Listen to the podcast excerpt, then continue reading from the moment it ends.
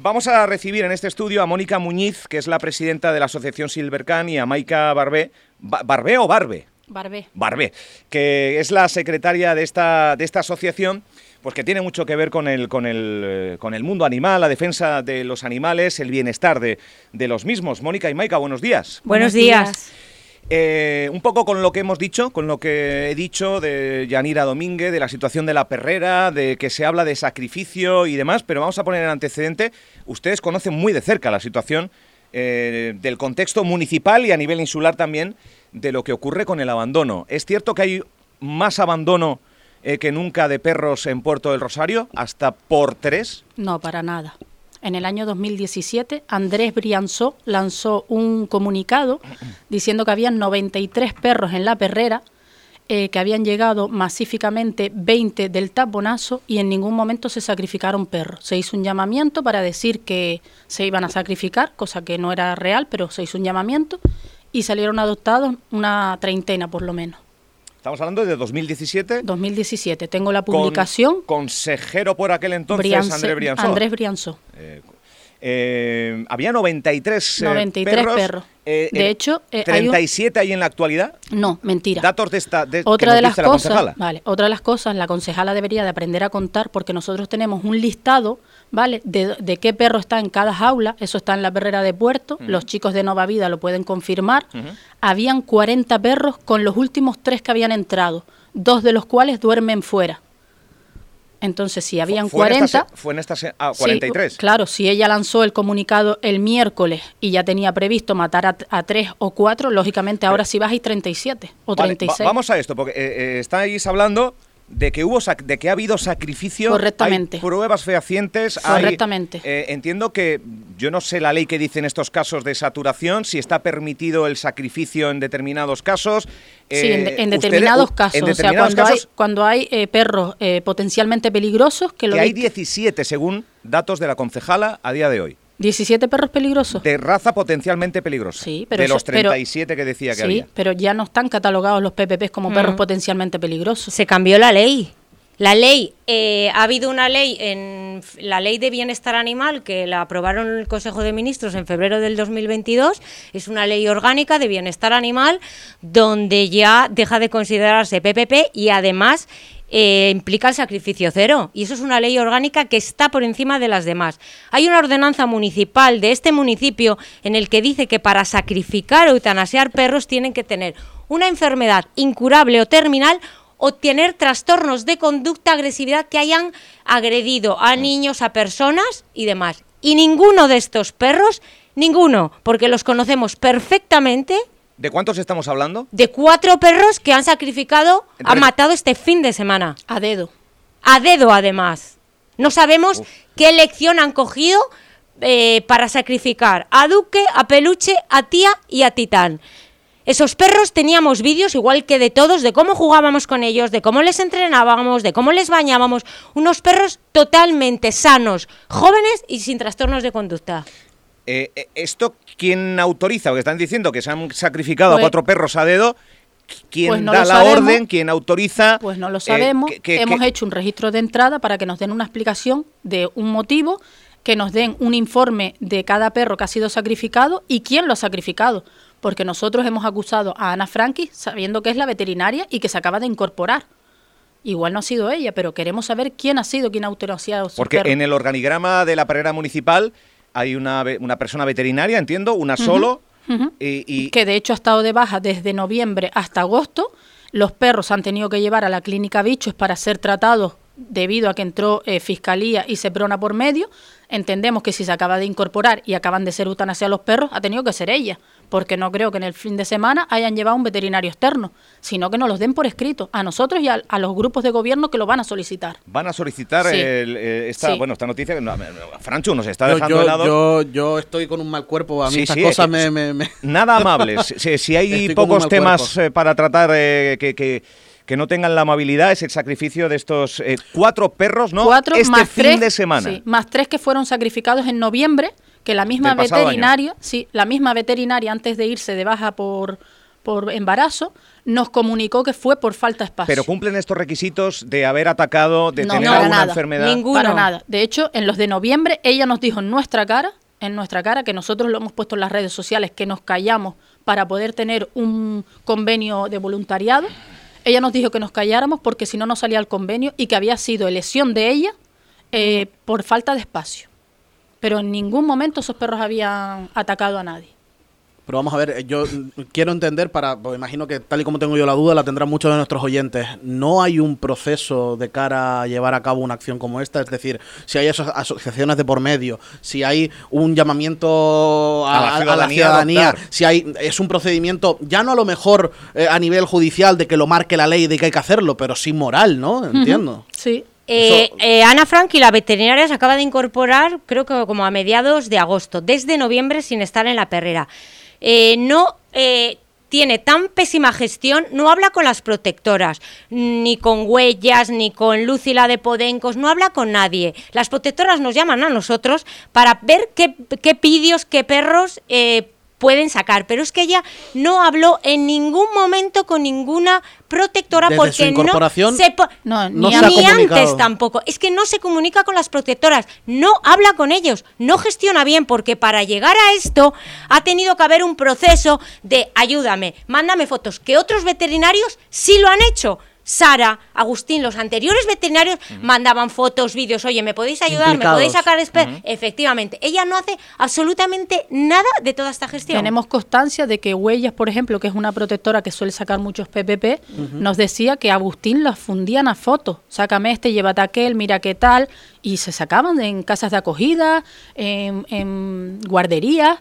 Pero es que Ana para nada, ¿eh? Y es que no estamos en contra de ella, estamos en contra de la gestión mala que está eh, haciendo.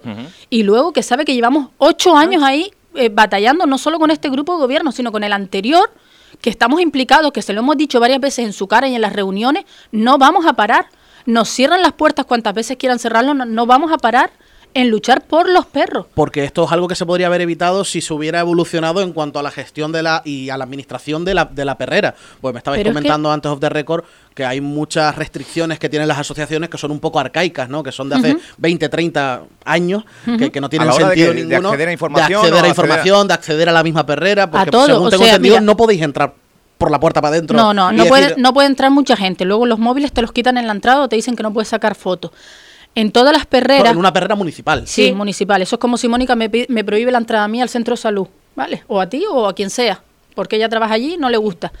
Eh, en todas las perreras, en todos los municipios, en todas las islas, en todos lados, te dejan entrar, sacarle fotos, porque cuando tú ves una foto de un perro dentro de la jaula, con una mirada triste o deseando salir, te conmueve, la empatía te conmueve. Si tú ves un perro fuera jugando con nosotros, piensas que realmente el perro está bien. ¿Para qué lo voy a ir a adoptar? Y lo, lo utilizan, eh, es más, Claro. en esa ristra de comentarios Claro. enormes a la noticia que publicábamos, alguien decía y sugería, porque no hacen como en otros lugares.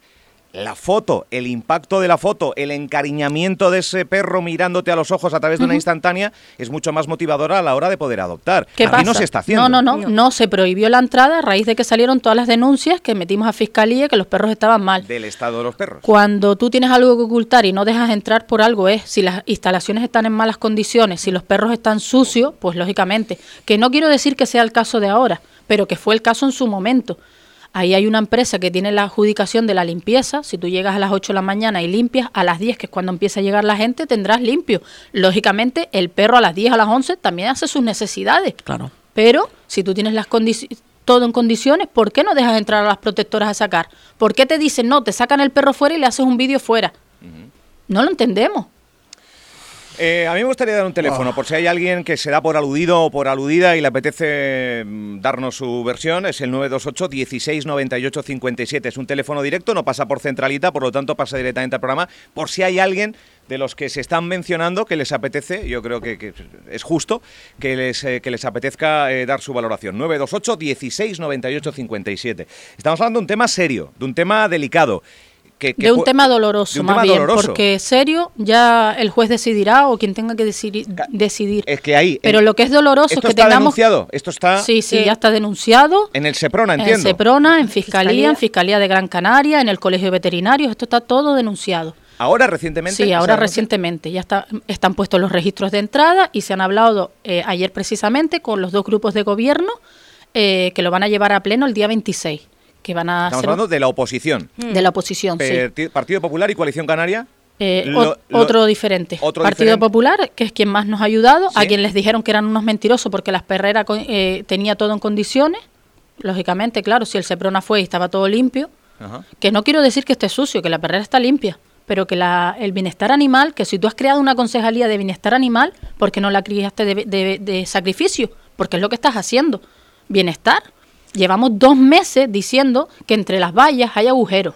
Lo tenemos por escrito en los WhatsApp, ¿vale? Si un perro se pasa entre una jaula y otro, como nos ha pasado y se han peleado y se han enganchado los labios, ¿vale? Es normal que se peleen. Pero si te llevamos dos meses diciendo que arregles esto y nos has dicho, sí, vamos a mandar a alguien y no mandas a nadie, pues lógicamente Bien. ¿Quién, quién más lo llevará a pleno? Partido Popular y.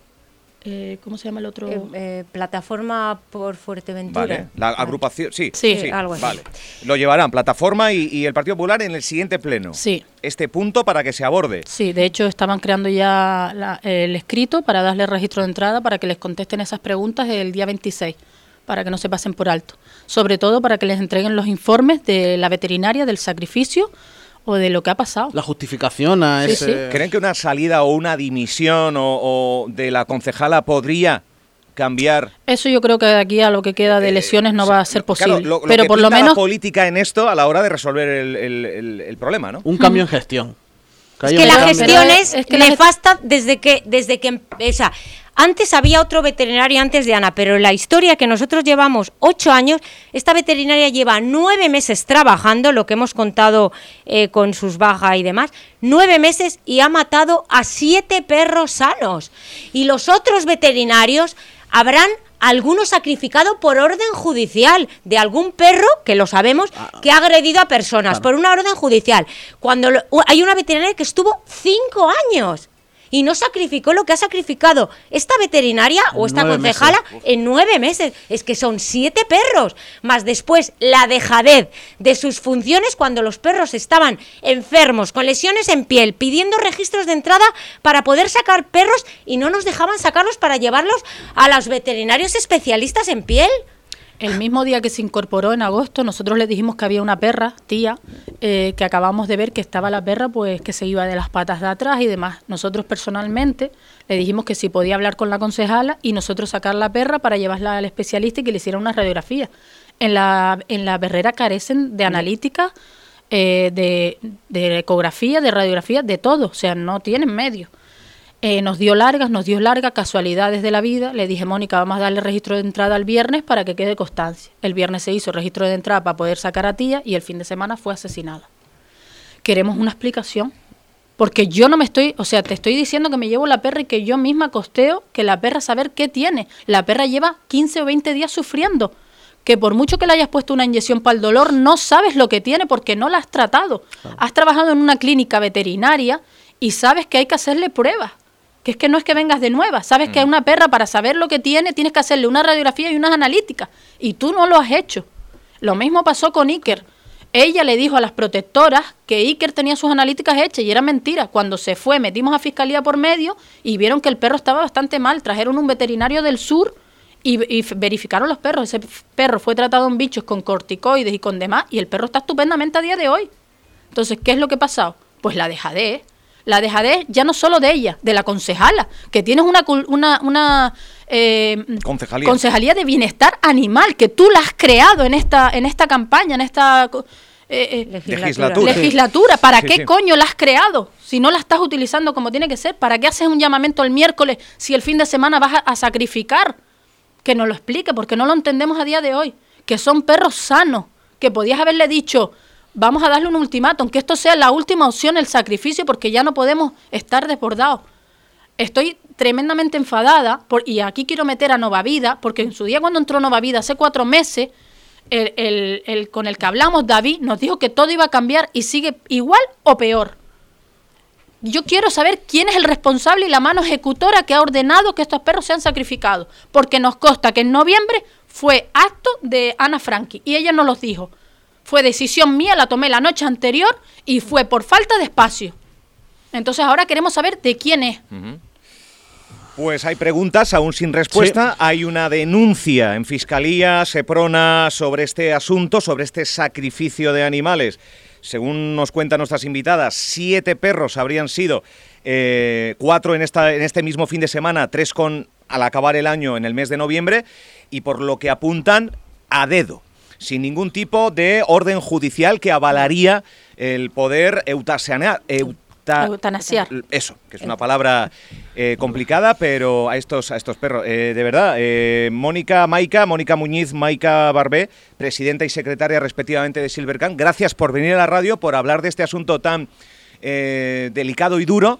Y, y que seguimos avanzando, seguimos en contacto a la hora de cómo avanza esa denuncia y si hay posibles respuestas y si desde ese pleno eh, se logra a nivel político dar alguna respuesta a lo que a lo que parece ser ocurre en esa perrera municipal. Gracias a las dos. ¿Algo más? ¿Se Gracias nos a ha olvidado ustedes algo por de apuntar o Gracias a ustedes por darle visibilidad a esto y que espero que esto no va a quedar así, eso lo tenemos claro. Vamos a luchar con todas nuestras fuerzas y con todo el poder que tengamos para que esto no quede así. Porque dentro de cuatro o cinco meses no se van a volver a sacrificar perros, eso lo tenemos claro. Gracias a las dos? Gracias, gracias. a ustedes.